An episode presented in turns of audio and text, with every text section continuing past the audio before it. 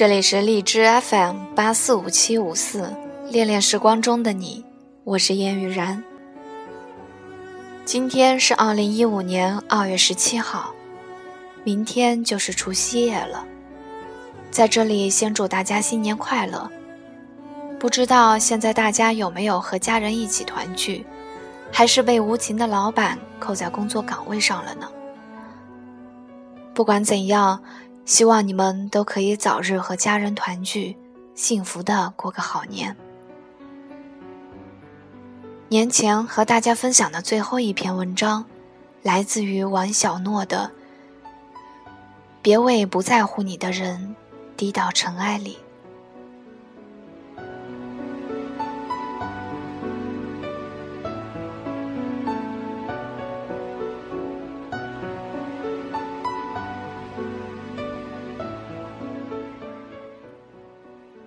晚上，几个好朋友约了一起吃饭。细细看到我，便说：“诺，好久没见你了呢，我有些不好意思。虽然都在一个城市，平时各忙各的，我又喜深居简出。想起上次见面，竟已过去大半年了。”他今天长发披肩，戴了副框架眼镜，笑意浅浅。与他往常大大咧咧的样子，倒是判若两人。细细，你的男神怎么样了？等候上菜的时候，身侧的朋友问道。细细的眼神好像忽然暗了一下，可旋即又恢复了正常颜色，扬扬眉说道：“我放弃了。”我诧异，忍不住追问。怎么了？细细的男神是她的前男友，记得去年四月，也是在南山路上的一家餐厅，他和我说起他们的故事。他说是自己不好，太任性，才导致两人最后分手。但是他现在反省了，知错了，希望能尽力挽回这一段感情，即使那段时间。他的男神已经交了新女友，细细依然还是开朗乐观的笑着说：“我可以等的。”他说。后来的夏天，我们一起去拍照，他心情很好，我们猜是不是与他男神有关？他神秘的眨眨眼说：“男神和新女朋友分手了，我又有希望了。”我前几天找他帮我修手机，他也答应的。等他帮我修好了，我再以此为理由请他吃饭。说到自己的小心思，他又忍不住笑了。这一次，我一定要好好珍惜，好好把握。他自信满满的给自己打气。我看着他，心里想，他一定是很爱很爱那个男生的。他的喜怒哀乐，都牵着那个人啊。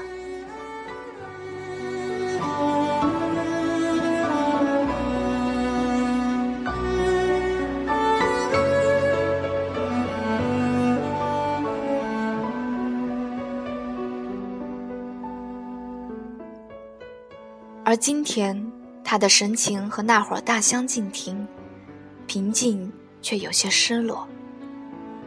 上个月听说他要去香港，我也特地在相同的时间去了，订了他预定的酒店。啊，那遇见了吗？朋友们吃惊的问。细细点点头。我觉得老天都在帮我。回程那天，我竟记错了航班的时间，匆匆忙忙在酒店大厅里整理行李的时候，他刚好从电梯出来。他看到我，惊讶地说：“你也来香港了呀？那后来呢？”大家迫不及待地问。我退了机票，陪他在香港玩了两天，但是什么都没发生。西西看了我们一眼，忙补充道：“你们不要乱想，我的意思是，什么都没改变，我们依旧是普通朋友。说完，他自己淡淡的叹了口气。我平时再想念他，也尽量不打扰他，只在合适的时间表示我对他的在意和关心。各种节日，他的生日，我全都记在心上。见他发心情不好的状态时，才约他吃饭聊天。这次这么明显的假装在香港偶遇，他心里是知道的，却还只是把我当成普通朋友。我想我已经明白他的意思了。那人怎么可以这样对你？一个新朋友不满道。不是不是，细细急忙帮男神辩护，他很好，只是他真的已经不喜欢我了。朋友们叹息，纷纷安慰。我看着他，有点心疼。从春天到现在，差不多整整一年了，他的心思都在那一个人身上，因他喜，因他忧。孤单时，便去加班分散注意力；心情低落，就靠运动出汗来释放。现在你说放弃，你心里也无遗憾了。我们总不能老低到尘埃里，我说。他的嘴角露出一丝苦笑，自嘲道：“是啊，而且我还这么高，低到尘埃里。”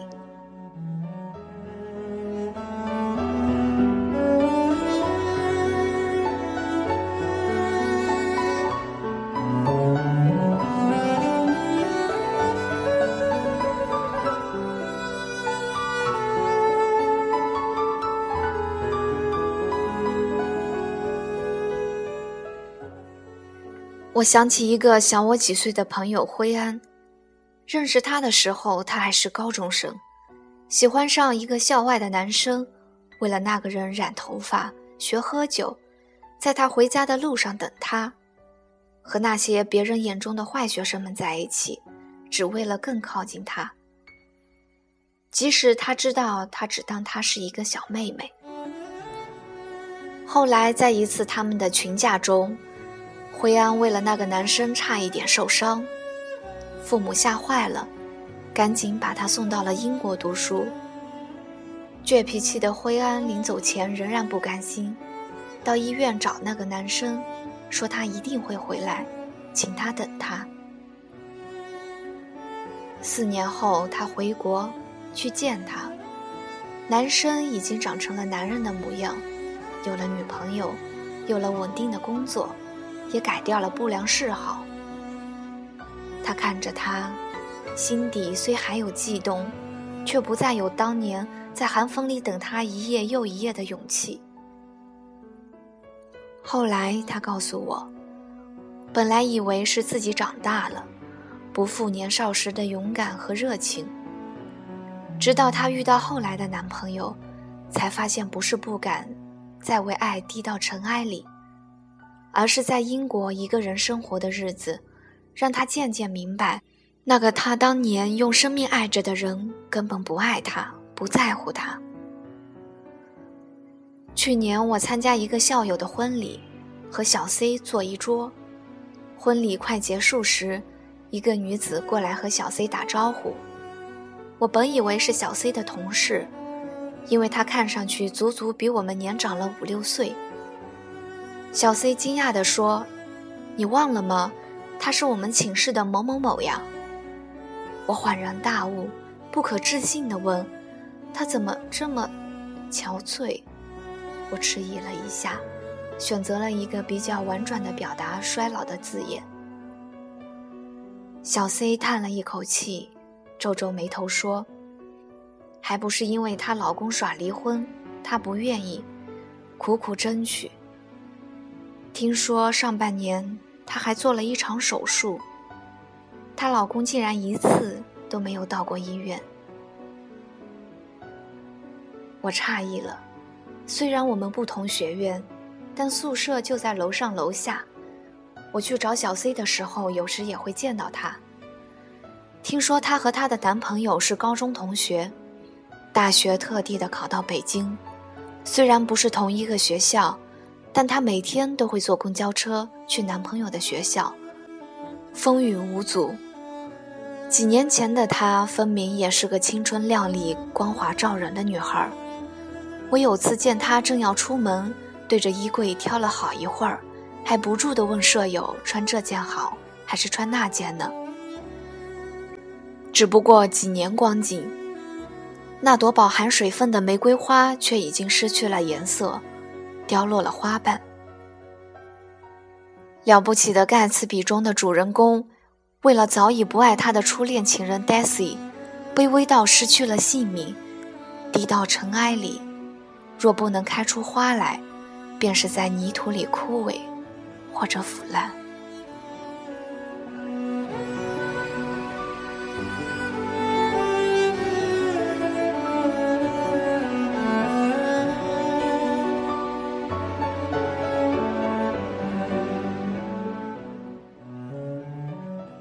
张爱玲在送给胡兰成的照片后面写：“见了他，他变得很低很低，低到尘埃里。但他心里是欢喜的，从尘埃里开出花来。他一生只爱胡一人，那么深刻而热烈。可在得知他背叛他的时候，他清冷而决绝地选择分开。纵使在写那封决绝信前。”宛若刀割般的痛彻心扉。你爱我，我低到尘埃里也甘之如饴；你若不爱我，我也便放手。